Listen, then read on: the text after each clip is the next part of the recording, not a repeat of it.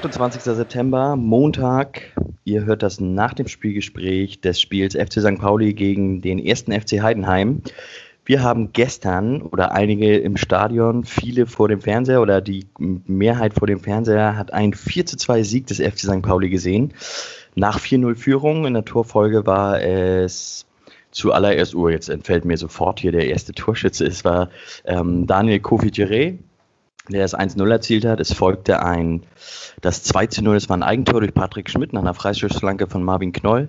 Dann direkt nach dem Wiederanpfiff das 13-0 durch Janis Wiekhoff, 4-0 Maximilian Dittgen und dann folgten noch zwei Tore von Heidenheim kurz hintereinander, 78. und 80. Minute. Das waren Kühlwetter und Moor, die da getroffen haben für Heidenheim. Da war noch ein bisschen Zittern angesagt.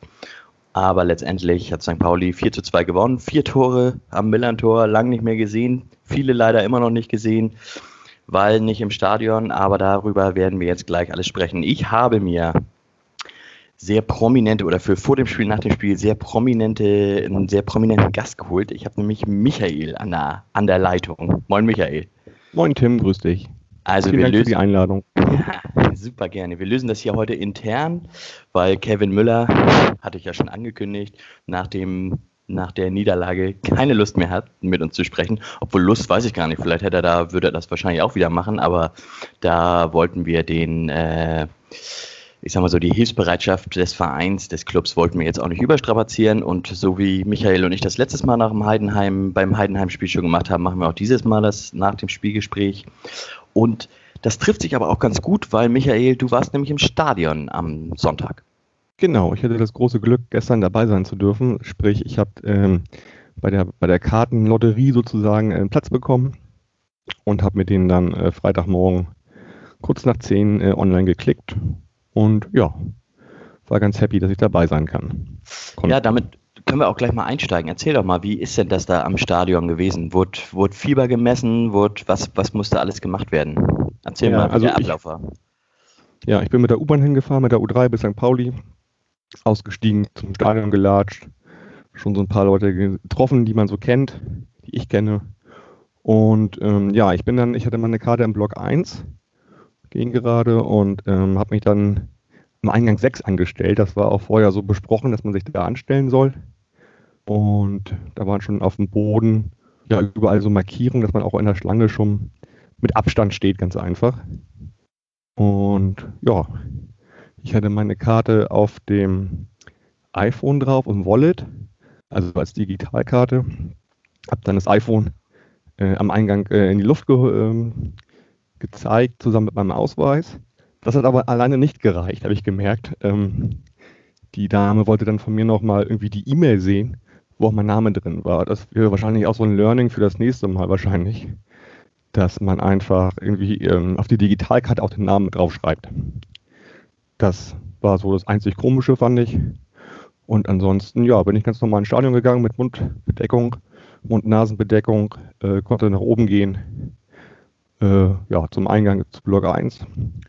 Und man hat auch schon direkt gesehen, dass halt, äh, ja, die ganzen Angebote für Getränke und Essen nicht geöffnet hatten. Und ja, dann bin ich erstmal zu meinem Platz gegangen und habe da aber auch schon wieder so ein paar Leute getroffen, die ich kannte, dann hat man sich so über so zehn Meter unterhalten, sage ich mal. Und ja, das ging ganz gut. Wie war das? Was für einen Platz hattest du? Hast du dir den frei aussuchen können oder musste der irgendwie, wurde der zugewiesen dir? Also gegen gerade warst du ja dann. Ich war gegen gerade, genau. Also man konnte, als man äh, den Online, äh, quasi den Platz sich geklickt hat, konnte man direkt auf den Stadionplan gucken und sah auch die noch freien Plätze und konnte dann direkt diesen Platz, den man haben wollte, anwählen. Das und war da war, warst du einer der ersten oder wollte tatsächlich niemand in Block 1? Das kann ich mir ja fast nicht vorstellen. Ja, also ich weiß nicht, war so kurz nach 10 dran, sieben, acht Minuten später. Da war schon einiges weg gewesen. Ne? Also das war schon ganz gut aus, aussortiert. Ich bin ja eigentlich mit meiner normalen Dauerkarte in Block 2 an der Grenze zu Block 1 und da wäre zum Beispiel gar nicht mehr so weit unten was frei gewesen. Deswegen bin ich halt in Block 1 gegangen. Und wie war das dann im Stadion? Du hast gesagt, Mund-Nasen-Bedeckung komplett im Stadion, aber am Sitzplatz dann nicht? Genau, die konnte man dann halt äh, abnehmen am Sitzplatz, hat sich hingesetzt und dann, äh, ja, konnte man das abnehmen. Immer wenn man mal zwischendurch auf Klo gehen wollte, wieder das Ding aufgesetzt und dann ist man da hingegangen. Das mit den Toiletten war bei uns so geregelt, dass halt die Damenklos zu Unisex-Klos quasi deklariert worden sind für das Spiel, sodass du halt immer eine eigene Box für dich hattest und ja, hinterher konntest du auch dir die Hände desinfizieren vor der Tür, da war ein Spender und das lief alles super entspannt irgendwie ab. Und ähm, ja, dann wie ist denn, wie ist, war der Ablauf im Stadion? Also war das tatsächlich, war, war das sozusagen eine normale, eine Stadionshow ist es ja nicht, aber war das tatsächlich so ein normaler Spielablauf mit Musik vorher und dann äh, Dagi auch als Stadionsprecherin und so? Oder wie wurde das ein bisschen einfacher gehandhabt?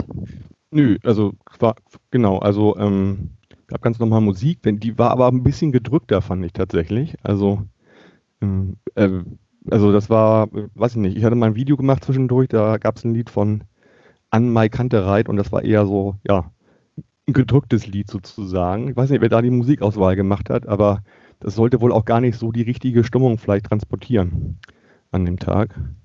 Oder dazu ermutigen, halt ähm, mehr Stimmung zu machen. Und ähm, Dagi war ähm, saß oben irgendwie auf den Businessplätzen, glaube ich, oder so, in der, in der Ecke zwischen Süd und Haupt. Und hat von da aus moderiert. Ah ja, und dann habe ich aber auch gesehen, dass auf den Stehplätzen tatsächlich auch Leute gesessen haben. Da Ja, waren genau. aber keine Sitzplätze installiert, oder? Nee, ähm, das waren auch nur die, die oberen Stehplatzreihen sozusagen, wo auch so Markierungen drauf waren, wo man sitzen konnte. Und ähm, die hatten sich auch alle, ich weiß nicht, ob das kommuniziert worden ist, aber ich denke schon, alle so, so sozusagen Sitzkissen mitgebracht, damit sie da auch auf den Stein, ähm, Steinboden sitzen können. Also Ablauf hat also ganz gut funktioniert. Genau. Das ist ja schon mal positiv. Ich, ich kann ja vielleicht nochmal erzählen, wie das war. Also von den Markierungen her, mh, zwischen jeder, jeder Zuschauerin war im Prinzip zwei Plätze frei bei uns. Und dann kam der nächste halt. Und die Reihe vor einem war mal komplett leer gewesen. Okay, ja gut, dann ist ja der, ist ja der Abstand ganz gut geregelt. Hast du denn, ähm, wie ist denn das? Ich kann mir das gar nicht vorstellen. Wie ist da die, wie ist da die Stimmung? Ist das irgendwie so eine, also erzähl mal. Na, Also am Anfang erstmal war das so, hey, schön, dass ihr wieder da seid. Also wenn man auch so, auch so Leute kannte vielleicht, ne? Hat man sich drüber gefreut und ähm, ansonsten gab es dann auch schon so ja, Viertelstunde vor Spielbeginn so die ersten Wechselgesänge. Also die, die da waren, die hatten auch Bock mal wieder irgendwie laut und schäbig zu singen, glaube ich, so einfach. Die wollten auch was rauslassen, das hat man schon gemerkt. Was natürlich gefehlt hat, das war halt so das Or Organisierte halt. Ne? Also viele Gesänge flattern schnell ab, weil das einfach nicht ja, richtig orchestriert war. Und aber trotzdem gab es genügend ähm, Anlässe da halt auch dann so, sage ich mal, zu singen, anzufeuern. Und äh, mir beschrieben auch zwischendurch Leute dann, dass sie das dann doch sehr laut wahrnahmen. Also entweder die in der Nachbarschaft Fußball geguckt haben oder ja, ge- generell im Fernsehen, die meinten, es war schon ganz schön ord- ordentlich laut gewesen irgendwie. Und ansonsten wurde aber darauf äh, quasi geachtet, Fahnen gab es eigentlich ja so gut wie gar keine, außer die beiden Zaunfahnen in Nord und Süd, die wir ja auch schon den ganzen, ja seit Frühjahr da haben, wo es um die DFL-Reform geht und dass Fußball halt durch die Fans lebt. Und das war es eigentlich auch. Ja, es ist ja so ein, ähm, also die aktive Fanszene hat ja auch im Vorwege schon recht deutlich gesagt, dass es keinen organisierten Support geben wird, was, was ich auch total richtig finde. Es ist ja, grundsätzlich ist es ja ähm, eine ganz ja, schwierige Gemengelage. Ich persönlich konnte gar nicht. Ich hätte, selbst wenn, wenn äh, das, äh, wenn alle gedurft hätten, ich habe zwar eine Dauerkarte, natürlich, ähm, aber ich hätte so oder so nicht gekonnt und ich habe die ganze Zeit überlegt, als es dann auch mit dem Ticketverkauf losging, ob ich mir eine Karte geholt hätte oder nicht. Ich habe ja auch schon, ähm, jetzt im Frühjahr habe ich ja auch tatsächlich das AFM-Radio zweimal gemacht, dann als Geisterspiel, da war ich drin im Stadion. Das fand ich total spooky. Ähm, und habe mich jetzt gefragt, würde ich das machen? Also wenn jetzt zum Beispiel das nächste Heimspiel ist dann jetzt gegen Nürnberg, da frage ich mich, ob ich das, äh, ob ich das überhaupt mache, ob ich da Interesse dran habe oder ich weiß es noch nicht genau. Würdest du wieder hingehen, Michael? Also wenn das jetzt bei der äh, Anzahl der Zuschauerinnen bleibt, würde ich dir einfach mal sagen, so probier es gern mal aus. Also natürlich fehlt unendlich viel, müssen wir nicht drüber reden, aber äh, alleine das Erlebnis Fußball mal wieder zu haben, live, das fand ich sehr schön. Und auch das Gefühl zu haben, mit nur 2200 Leuten trotzdem der Mannschaft zu helfen, das hatte ich schon, das Gefühl. Ja, es geht ja bei der Sache, finde ich persönlich, geht es ja auch nicht darum, dass man irgendwie denkt, es wird so wie vorher. Ich glaube, mit der Erwartungshaltung gehen da auch nur, wenn überhaupt, ist wirklich nur ein ganz kleiner Bruchteil da rangegangen. Ähm, es sind sich, glaube ich, alle bewusst, dass äh, die Situation jetzt absolut eine Notlösung ist und auch nicht ansatzweise was damit zu tun hat mit dem Stadionerlebnis, wie der, ich sag mal, 95 Prozent im Stadion das gerne haben und was ähm, auch vieles von dem, was wir so lieben am FC St. Pauli einfach ausmacht. Ähm, das werden wir aber ja wahrscheinlich vielleicht im ganzen Verlauf der Saison gar nicht mehr wieder kriegen. Und ähm, aber ich habe, also es waren schon eine, war schon auch schon im Vorwege war es schon klar, aber es wurde jetzt auch nochmal deutlich, fand ich persönlich so in, in, den, in den sozialen Netzwerken auch, was das doch für eine, für eine emotionale Debatte auch ist darüber, ob Fans wieder ins Stadion können und was diese Teilzulassung bedeutet. Und dass natürlich, wenn dann tatsächlich nur, naja, siebeneinhalb Prozent rein dürfen, dass dann natürlich 92,5 Prozent nicht rein dürfen und das eben dazu führt, dass da, dass da sozusagen Härtefallentscheidungen getroffen werden. Völlig klar, dass da, ähm, dass man da nicht nur Gewinner bei hat. Ähm, ich persönlich ja tue mich da so ein bisschen, tue mich mit der Sache ein bisschen schwer. Ich bin froh, dass ich das auch nicht entscheiden muss. Und es ist natürlich, ich glaube, in dem Fall ist es gar nicht unbedingt so ein wirtschaftlicher Faktor für einen Verein gewesen, sondern da geht es auch viel darum, um die Konzepte auch mal so ein bisschen, also das Herantasten daran, dass auch wieder mehr Leute ins Stadion können, gucken, wie Konzepte funktionieren. Du hattest schon gesagt, dass mit den Tickets müsste ein bisschen besser werden oder bei, mit dem Einlass. Hast du noch irgendwas, von dem du sagen würdest, das müsste irgendwie sozusagen verändert werden mhm. zum nächsten Mal? Also als Außenstehender kriegt man das jetzt nicht so unbedingt mit, da werden bestimmt ein paar Sachen schiefgelaufen sein, aber ich fand es erstmal so alles bestens. Also das wirkte auch richtig gut, fand ich. Ähm. Und äh, auch Dagi hat zwischendurch ein paar Mal durchgesagt, halt, äh, wie toll wir das machen, uns auch ein bisschen, bisschen sozusagen zu unterstützen. Und ähm, ja, äh, also das wirkte alles schon ziemlich gut, einfach. Ähm, ich denke mal, das war auch, wie du gerade sagtest, ein wichtiger Schritt erstmal, äh, um, um im Kleinen zu lernen vielleicht.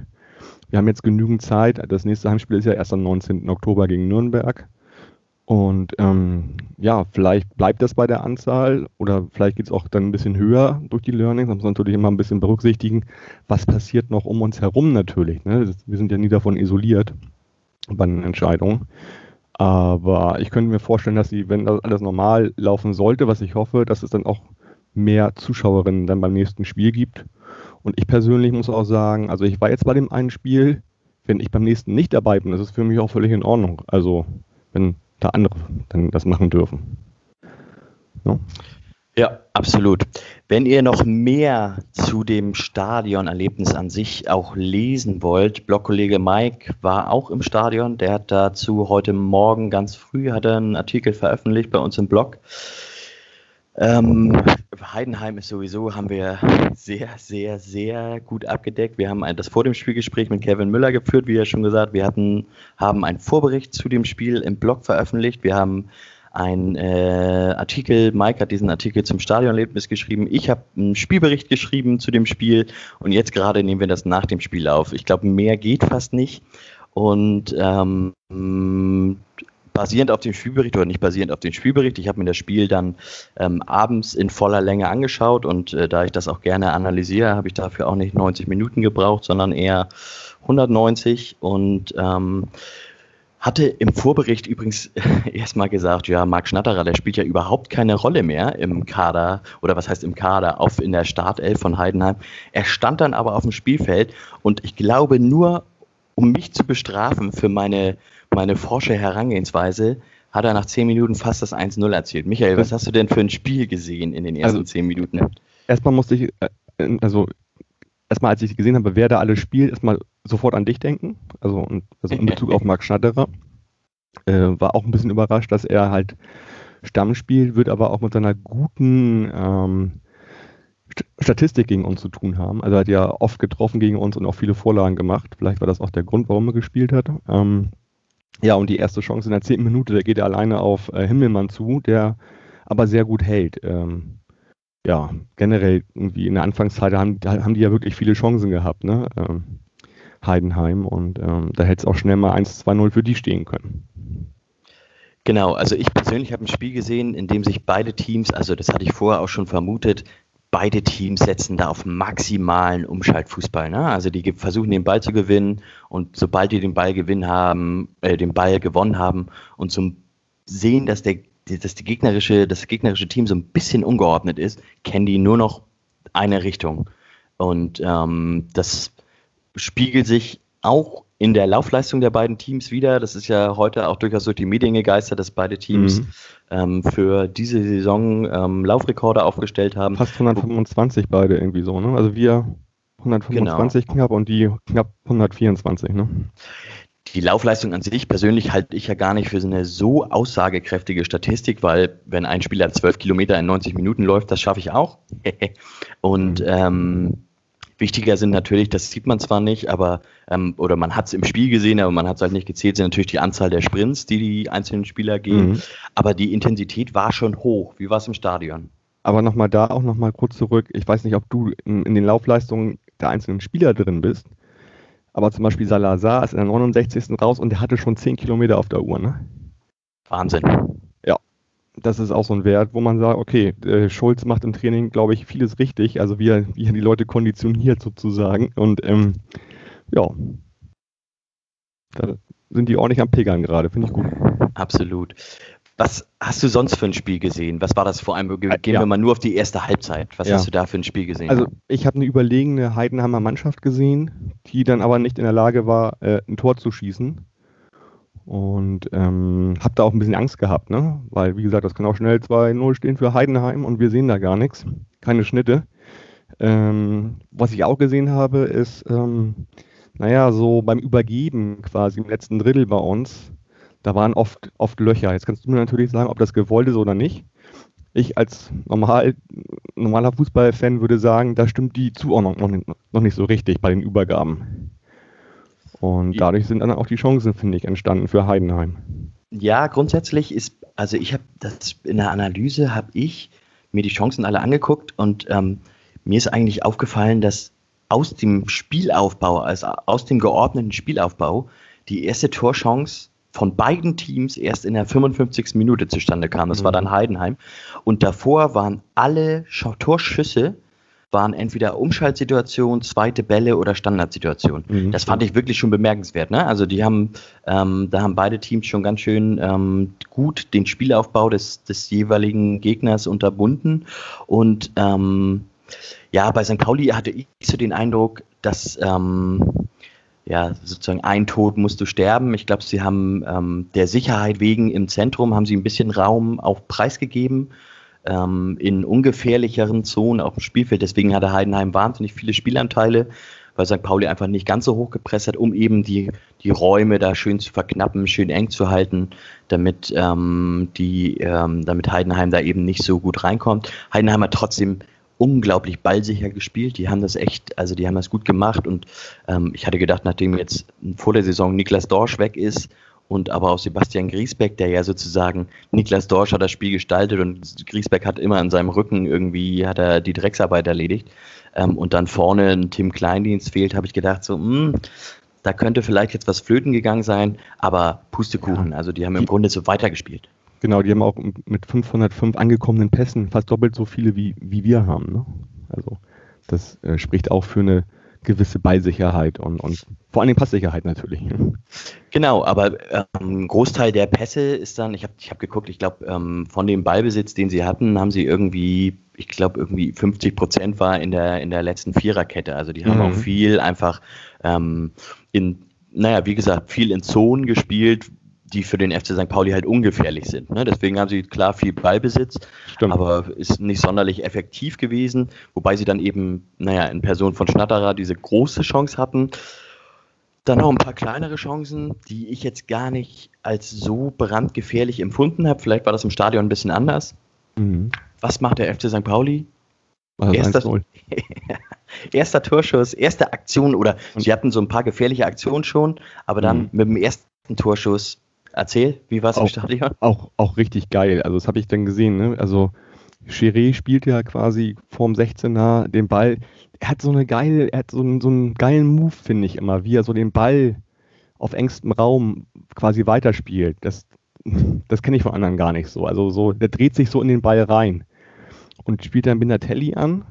Und der will sich den Ball, glaube ich, selbst sogar vorlegen, weil er vielleicht schießen Ja. will. Aber Ja. diese Vorlage quasi ist, ist ein bisschen, ist ein Ticken zu weit und landet deswegen wieder bei Chiré, der den Ball einmal auftropfen ähm, lässt und den dann wirklich wunderschön links unten reinhämmert. Also, muss man ganz ehrlich sagen, ähm, eine wahnsinnige Schusshaltung, die er da an den Tag legt. Ne?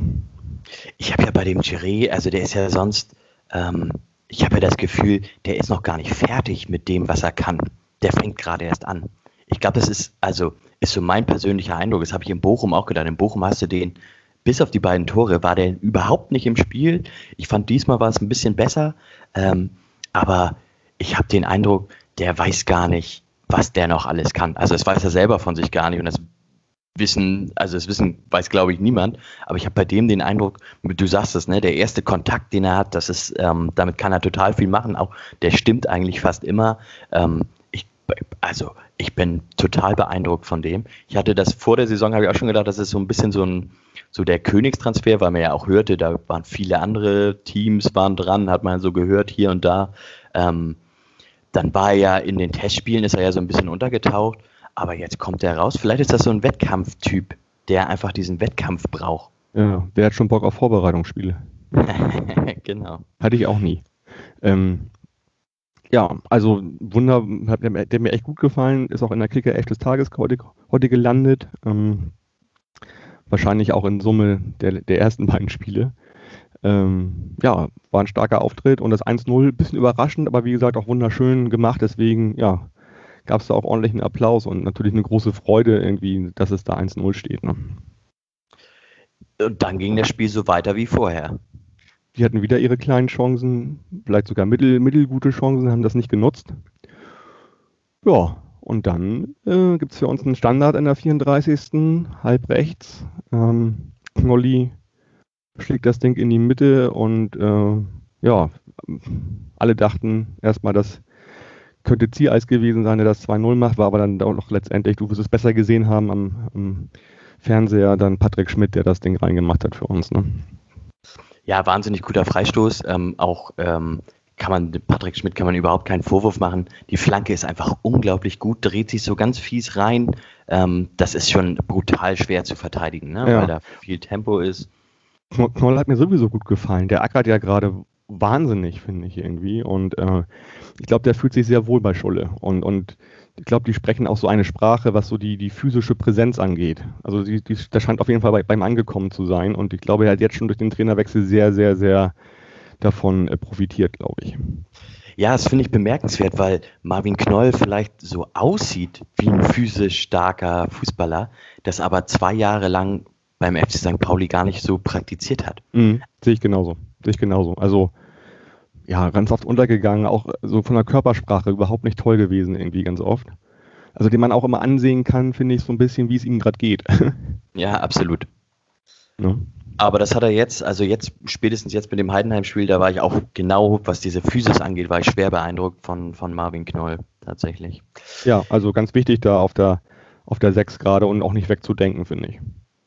Es geht dann in die Halbzeit. Ähm, was hast du gemacht in der Halbzeitpause? Geht man da, bleibt man da auf dem Sitz oder? Ich bin da geblieben. Das Schöne war, ähm, dass so Menschen mit äh, Körben, jeweils mit Getränken, Softdrinks sozusagen und einer so mit, mit Brezeln, Popcorn, keine Ahnung, alles was nicht zum Fußball gehört, aber äh, durch die Reihen gegangen sind und dann konnte man direkt am Platz das kaufen. Das war ganz angenehm. Ah ja, das ist ja gut. Du hättest aber auch, selbst wenn du es verpasst hättest oder wenn du, wenn du dann in den Umlauf gegangen wärst oder so, hättest du schnell am Platz sein müssen, weil ähm, Ja. Heidenheim wechselt dreimal zur Halbzeit, ähm, bringt auch richtig, also stellt auch massiv um. Genau. Aber was nützt der Plan, wenn wie viele Sekunden sind vergangen? 17, 18. Ja. Also genau, das war ja, äh, weiß gar nicht, wer für uns geschossen hatte. Auf jeden Fall wurde der Ball abgeblockt vom Heidenheimer, aber so ganz scharf nach rechts. Das war auch Chiré, glaube ich, ne? Ja. Der ja auch immer Bock hat, richtig schön zu ballern aus allen, aus allen Lagen irgendwie. Und wie gesagt, da trifft er den Heidenheimer Abwehrspieler, der dann halt den Ball ja abfälscht, rüber auf rechts. Ähm, Wiekow ja, nimmt ihn kurz an und dann wird ein Dropkick links auch richtig schön reingehauen irgendwie. Und ich habe mich auch tierisch für den gefreut, weil er mir schon in Bochum sehr gut gefallen hat. Und auch gestern wieder viel richtig gemacht hat. Nicht alles, aber das kann er auch gar nicht in dem Alter, finde ich. Und der dann auch letztendlich von seinen Mitspielern sehr, sehr, sehr doll geherzt wurde nach dem 3-0.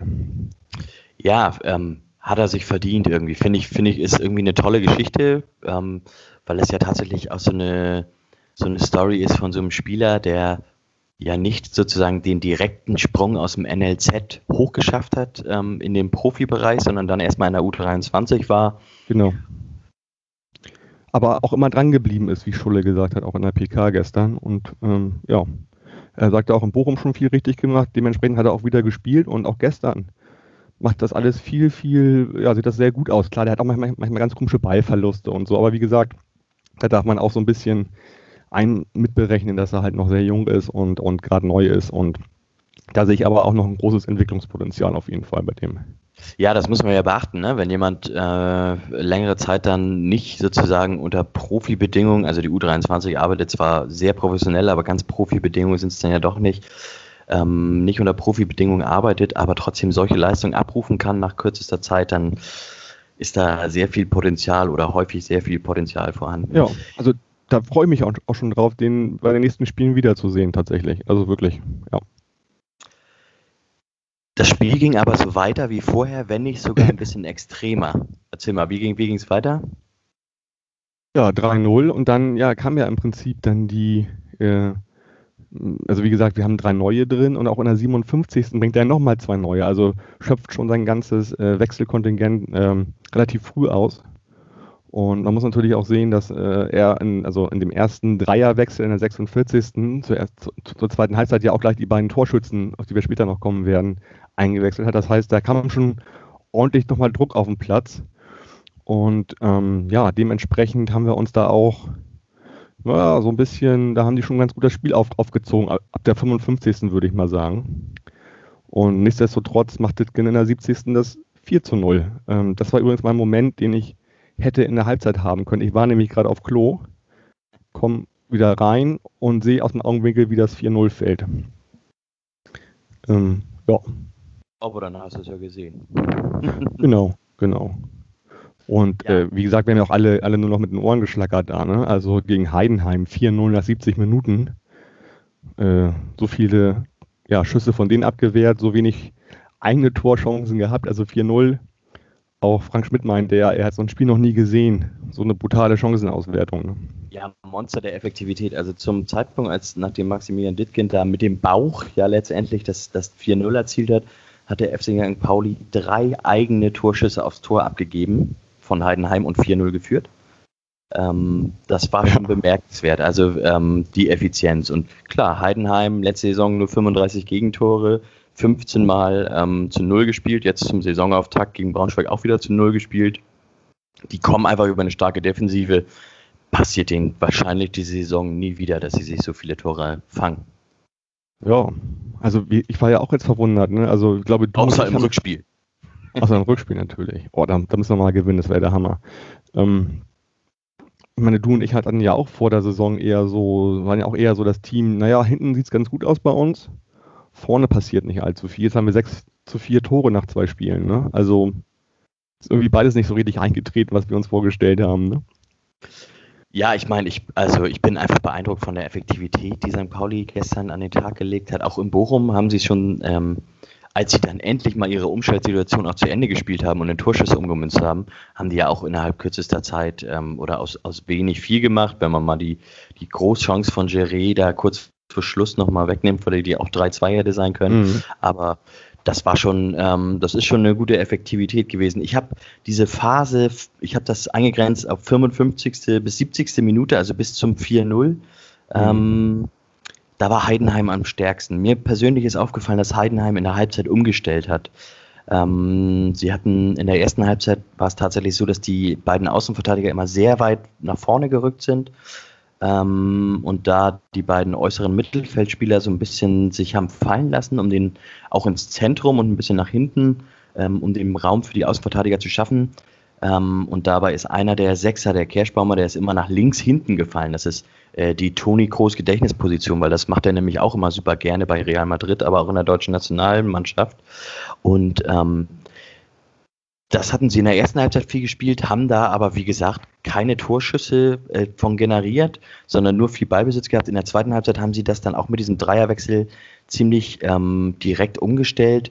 Dann ist der Kerschbaumer eben nicht mehr da hinten reingefallen und die beiden Außenverteidiger sind ähm, auf Höhe Mittellinie geblieben und dadurch, ja, wie man so schön sagt, ähm, hat Heidenheim dann die Halbräume gewonnen, die offensiven Halbräume. Oder der FC St. Pauli hat sie hergegeben, weil St. Pauli hat sie auch schon im Spiel gegen Bochum haben sie tatsächlich die Halbräume hergegeben. Ähm, Problem war dann aber, dass ähm, Heidenheim mit diesen Halbräumen wesentlich mehr anfangen konnte als der VfL Bochum. Und ähm, ich glaube, zwischen der 55. und 70. Minute auch echt, ich habe, glaube ich, vier, ich gucke mal kurz in meine Aufzeichnung, naja, vier, drei Großchancen gezählt habe, von denen ich sagen würde, da müsste mindestens eins hätte reingehen müssen. Mhm. Wie hast du das im Stadion empfunden? War da, habt ihr da Sorge gehabt sozusagen? Ja, ich habe dann die ganze, also ich, obwohl wir so viele Tore da schon hatten generell, äh, also stand ja dann irgendwie 3-0, äh, war ich mir wirklich nie sicher, ne? weil halt Heidenheim ja nie irgendwie aufgehört hat, Fußball zu spielen und sich auch Chancen zu, zu erspielen. Ne? Also ich war, war da immer, immer noch sehr ängstlich. Nach dem 4-0 eigentlich nicht mehr und dann fallen halt diese beiden Tore binnen von drei Minuten, dann wieder ja. Ähm, da war ich dann doch irgendwie, dass ich dachte so, jetzt, ey, komm, nicht noch hier so ein 4-4 oder sowas. Ne? Erinnerte mich so ein bisschen letzte Saison, was war das, Karlsruhe, 2-0 geführt bis zur 85. oder so.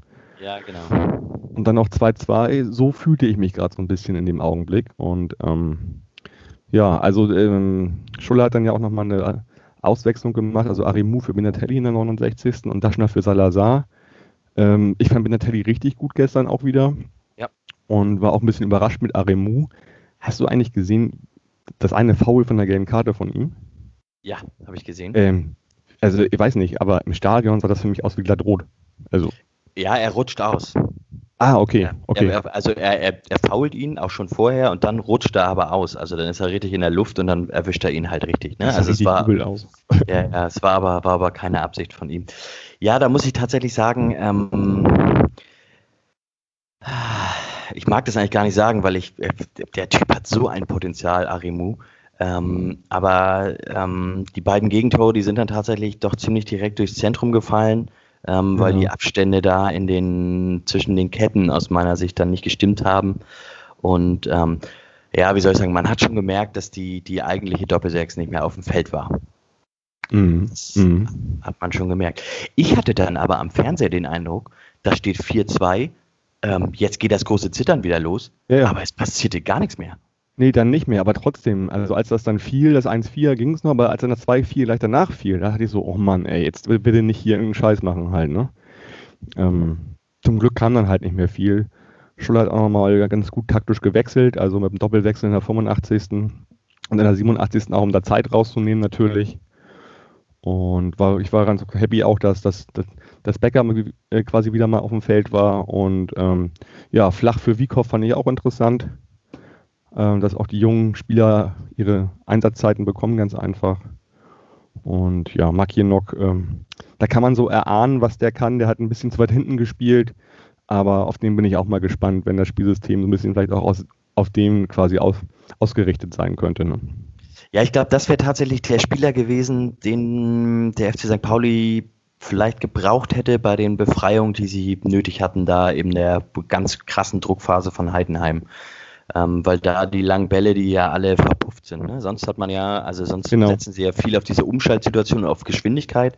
Deswegen funktioniert das ja auch mit Giré, der ganz vorne, und deswegen brauchst du da ja auch sozusagen keinen kein, äh, kein Schrank als Stürmer gerade, weil ja der Fokus viel mehr auf Umschaltsituationen und auf die Geschwindigkeit gelegt wird. Ähm, aber gerade in so einer Druckphase ist es vielleicht manchmal ganz hilfreich, wenn du eben so einen so Wandspieler hast, der kopfballstark ist, der ähm, sozusagen bei den langen Bällen die Wahrscheinlichkeit auf, auf 50-50 stellen kann, dass wir da im Ballbesitz sind. Ähm, das ist diese, na, ich habe das mal vor zwei Wochen oder drei Wochen habe ich das mal als Exit-Strategie benannt, wenn, ähm, wenn man auch im eigenen Spielaufbau, wenn man da nicht rauskommt, wenn der Druck zu groß ist. Ähm, ich glaube, ähm, der, der Däne, den ich übrigens, seine, seine Fre seiner Freundin und ihm folge ich sehr gerne auf Instagram, weil da tatsächlich auch politisch viel Richtiges ähm, passiert. Ähm, äh, den den, den habe ich ganz schön gern inzwischen. Ja, er hat auch ein super Statement gebracht zum, zum Einstand halt, so, wo man auch so ganz oder relativ klar sehen konnte, wie er sich politisch positioniert. Ne? Genau, aber aus sich selbst heraus. Ne? Also ja, ja, genau, das wirkte ähm, nicht so aufgesetzt, das fand ich auch. Das war sehr authentisch, wie man so schön sagt.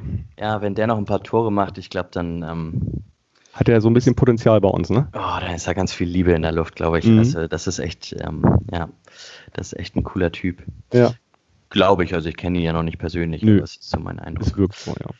Also, der FC St. Pauli gewinnt 4-2 gegen Heidenheim, ähm, spielt davor 2-2 in Bochum, hat sechs Tore nach zwei Spielen, äh, aber auch schon vier Gegentore, stellt damit momentan, der HSV spielt jetzt gerade äh, in Paderborn, ähm, hat damit momentan die beste Ab äh, die, die, den besten Angriff und die schlechteste Abwehr zusammen, ähm, wenn man nur nach den Toren geht. Steht aber, auf dem, ja, steht aber auf dem zweiten Tabellenplatz. Und äh, von uns aus könnte man die Saison jetzt beenden. Wird es aber nicht sein. Ähm, wir haben bereits am Freitag ein Auswärtsspiel und zwar ein ziemlich schweres beim SV Sandhausen. Und äh, bevor ich da jetzt den Übergang mache, Michael, muss ich mich ja noch bei dir bedanken. Das hätte ich jetzt fast ja, vergessen. Wie, wie ist es als Gast sozusagen in deiner eigenen, in deiner eigenen, in deinem eigenen Konzept, äh, in deiner eigenen Show sozusagen? Ja, ist doch ein bisschen anders, als man, als wenn es andersrum ist. Daran bin ich halt so gewöhnt, dann auch eher so die, die Fragen zu stellen. Ähm, nee, alles gut. Wir haben es ja auch schon letzte Saison schon einmal durchgespielt. Ähm, ich fühlte mich ja ziemlich wohl, weil ich äh, ja auch, auch ein bisschen weniger vorbereiten musste diesmal. Darf man auch nicht vergessen. Sehr angenehm, Und, ja. Genau. Ja. Nee, alles gut. Hat, hat mir sehr gut gefallen. Genau, und äh, jetzt kommen wir zum Sandhausen-Spiel. Das findet nämlich nächsten Freitag statt, also in vier Tagen bereits. Der FC St. Pauli, die haben heute das Auslaufen gemacht und das Spielersatztraining für die Spieler, die weniger trainiert haben, wenn ich das richtig mitgeschnitten habe. Dann haben sie morgen trainingsfrei, ähm, was sie nach den gelaufenen Kilometern sich wahrscheinlich auch verdient haben würde ich mal behaupten, auch verdient haben. Und am Mittwoch geht es dann los mit der Vorbereitung auf das Sandhausen-Spiel. Und die Vorbereitung auf das Sandhausen-Spiel, die laufen bei uns beim Millanton natürlich auch schon. Ähm, das Gespräch, das vor dem Spielgespräch und auch das nach dem Spielgespräch, das wird Janek führen mit einem alten Bekannten, nämlich Stefan von Carpe Diem Sandhausen. Immer hörbar. Also, ich meine, mit, mit Stefan kann man sich auch über alles Mögliche unterhalten. Das ist grundsätzlich hörbar, was da rauskommt. kompetent, genau. Genau, und absolut. Ich, ich, bin auch gespannt, ne? Also Sandhausen ja so ein bisschen Fehlstart hingelegt, ne? Also. Ja, ich glaube, die haben eine ganz schwere Saison vor sich. Mhm. Mhm. Ja, mal gucken. Also da, da sahen wir jetzt ja nie so schlecht aus wie in Heidenheim. Vielleicht können wir ja, ist vielleicht, ja, so eine, so eine kleine Serie zum Anfang wäre doch echt toll oh, wenn wir, dass man sowas überhaupt träumen kann, jetzt nach zwei Spieltagen, dass man schon denkt, so, oh ja, da könnten wir, wir sind ja gut drauf, wir ja, können da auch gewinnen. Ne? Ich bin noch verhalten euphorisch, ne, weil ich gestern gesehen habe, es hätte auch schnell anders, anders sein können. Also insofern sollte man da nicht zu euphorisch sein. Aber es sieht viel gut aus nach vorne, nach hinten müssen wir noch ein bisschen was machen, glaube ich. Absolut. Und das Transferfenster hat ja auch noch offen bis zum nächsten Montag. Da wird wahrscheinlich auch noch was passieren. Wenn was passiert, kriegt ihr das beim Millanton natürlich mit, weil wir unsere Rubrik der Spielervorstellung, die ist noch nicht eingemottet. Bis nächsten Montag erwarten wir da noch ein bisschen was. Und äh, wenn ihr wüsstet, was für Entwürfe wir alle schon vorbereitet haben, nein, haben wir nicht. Ähm, wir haben nur einen für so einen jungen Schweden, den kennen vielleicht einige. Für den haben wir schon mal vor, was vorbereitet einfach weil da der Wunschvater des Gedanken ist. Aber ich schweife ab. Ich wünsche euch auf jeden Fall weiterhin beste Gesundheit. Ähm, hoffe, dass ihr eine schöne Woche habt und ihr hört äh, den Millanton dann wieder mit dem vor dem Spielgespräch und ihr lest natürlich alle fleißig die Lage am Millantor. Michael, vielen Dank, mach's gut. Ich danke jetzt noch HSV? Ja, ich, jemand muss ja noch hier die Sendung produzieren, ne? Ach so, ja, ne, ich gucke jetzt HSV. Okay, ich lasse es gleich nebenbei so auf dem, auf dem iPad mitlaufen oder so. Mal gucken. Alles klar. Vielen Gut, Dank Tim. und Danke dir. Schönen Abend. Ciao. macht's gut. Äh, genau. Schöne Woche euch. Genießt den zweiten Tabellenplatz. Bis dann. Ciao.